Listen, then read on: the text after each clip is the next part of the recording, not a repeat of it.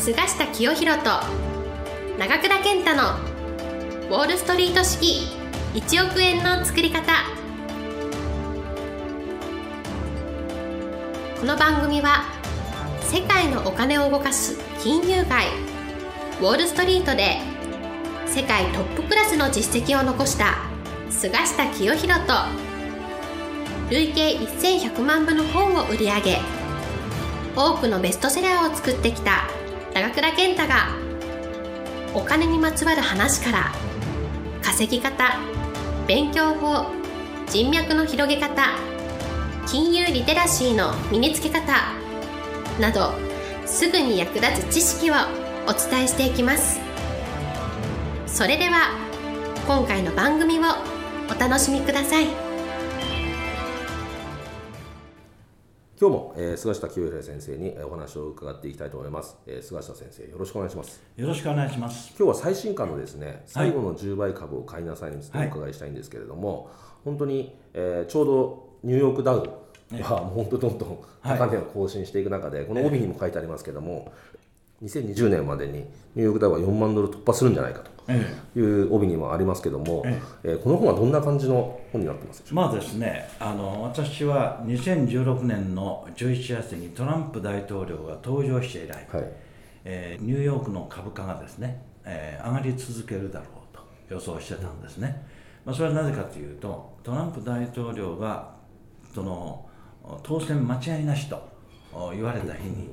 東京市場では株価が大暴落したんです、はい、トランプみたいな人がね、大統領だったら、もうえらいことになったんですよ、これがもう全くの間違いだったというのはですね、その日のニューヨークの株式市場で分かったんですね、えー、トランプ大統領が当選した日のウォール街ではニューヨーク株が大幅に上昇した、うん、私はそれを見てですね、もう翌日に、まあ、これインスピレーションです、はいはい、大統領が登場してニューヨークの株が上がるようなこれきっと先で先行き株高のサインだ。というので、そのトランプ大統領当選のいわゆる日のその最初の週の土曜日に当社主催の菅下ボイスっていう、はい、個人投資家向けの情報クラブがあるんですけど、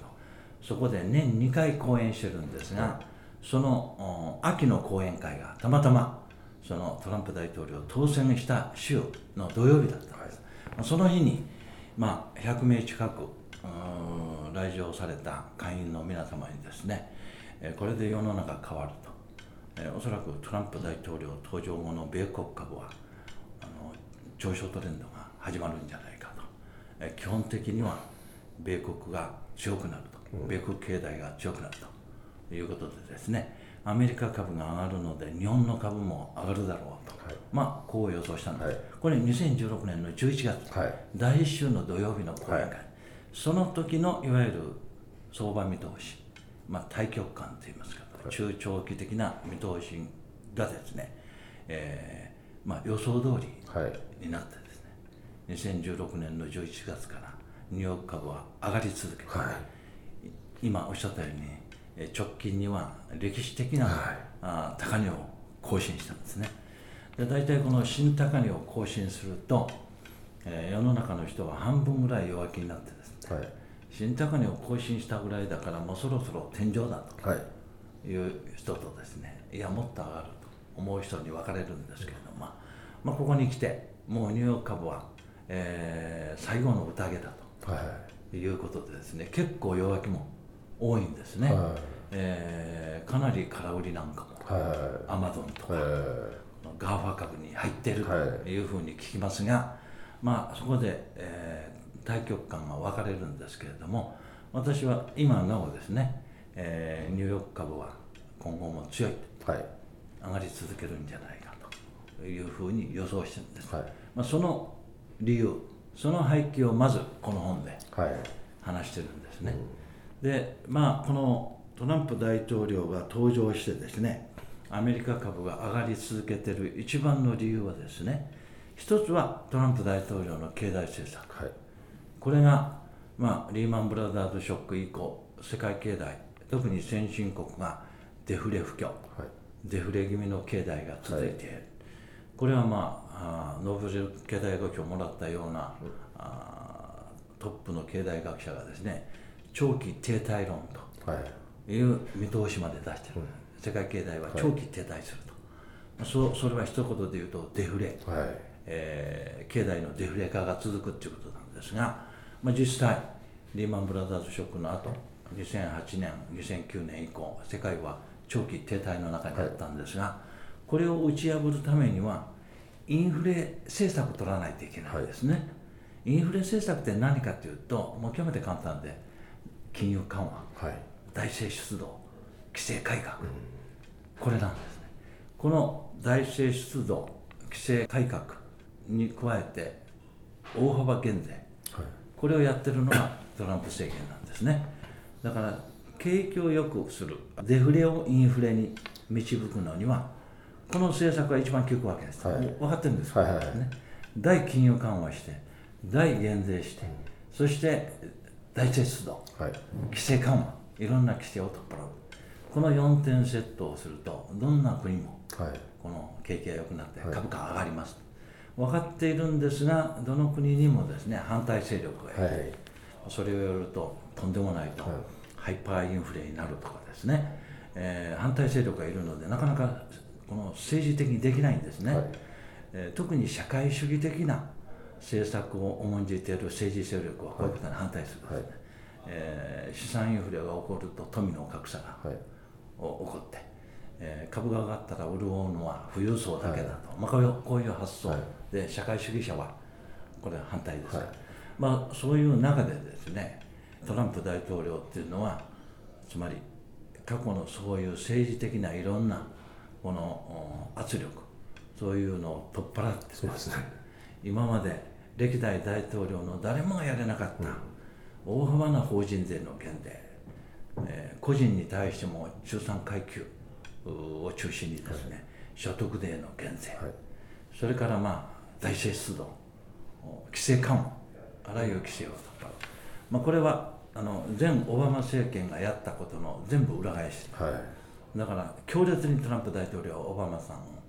前オバマ大統領を批判して。る、ねえー、民主党を批判して民主党っていうのは社会主義的な発想だということ、ですからこのトランプ大統領の今の政策が続く限りアメリカの景気良くなって、はい、株価は上がるに決まってるわけですよね、だその中で一つ懸念はですね日本経済も経験しましたけれども、はい、行き過ぎたこの金融緩和とか、はい、インフレ政策はですね最後はバブルになってですね、はい、このバブルがどんどん膨張した時点でですね政策を誤るとバブル崩壊、日本経済は中央銀行日銀が過去のバブル経済の時に政策を誤ったからあんなバブル崩壊になった、あの時この政策を適度にやれば、はい。徐々にバブルが縮小してですね日本経済はソフトランディングしたはずなんです、だからそういうことからするとですね今トランプ大統領がやっている経済政策が続く限り、はい、アメリカの株価が上がってですね、えー、アメリカの景気が良くなるという見通しが出てくるのでまずこの本ではそれを訴えて、はい、つまりその間西米の株価は上がると、はい、紆余曲折ではあってもという見通しが出てくる。でもう一つ大きな理由はですねトランプ大統領っていうのは、まあ、非常に私運のいい人だと思うんですけど、はい、トランプさんが大統領になったあたりからですねアメリカ発のいわゆるデジタル産業革命、はい、これが非常に前進して、はい、今それがあの加速化賞として、でこれは2020年とか21年に向かってですねシリコンバレー発のですねえー、デジタル産業革命、はい、まあ、地代資本主義と呼ばれてますが、はい、地代資本主義が開花する、うん、これによってですねアメリカの GAFA と呼ばれているような銘柄を中心にですね、えー、アメリカの株が予想もしない株高になる可能性、はい、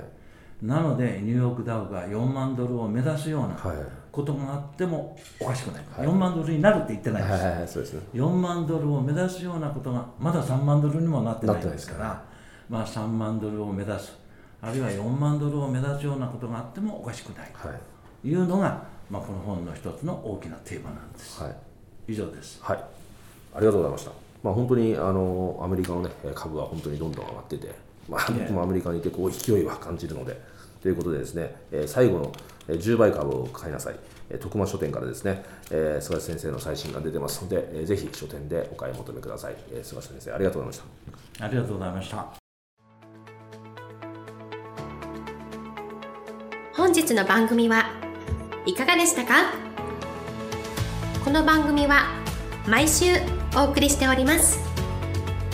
次回も楽しみにお待ちください。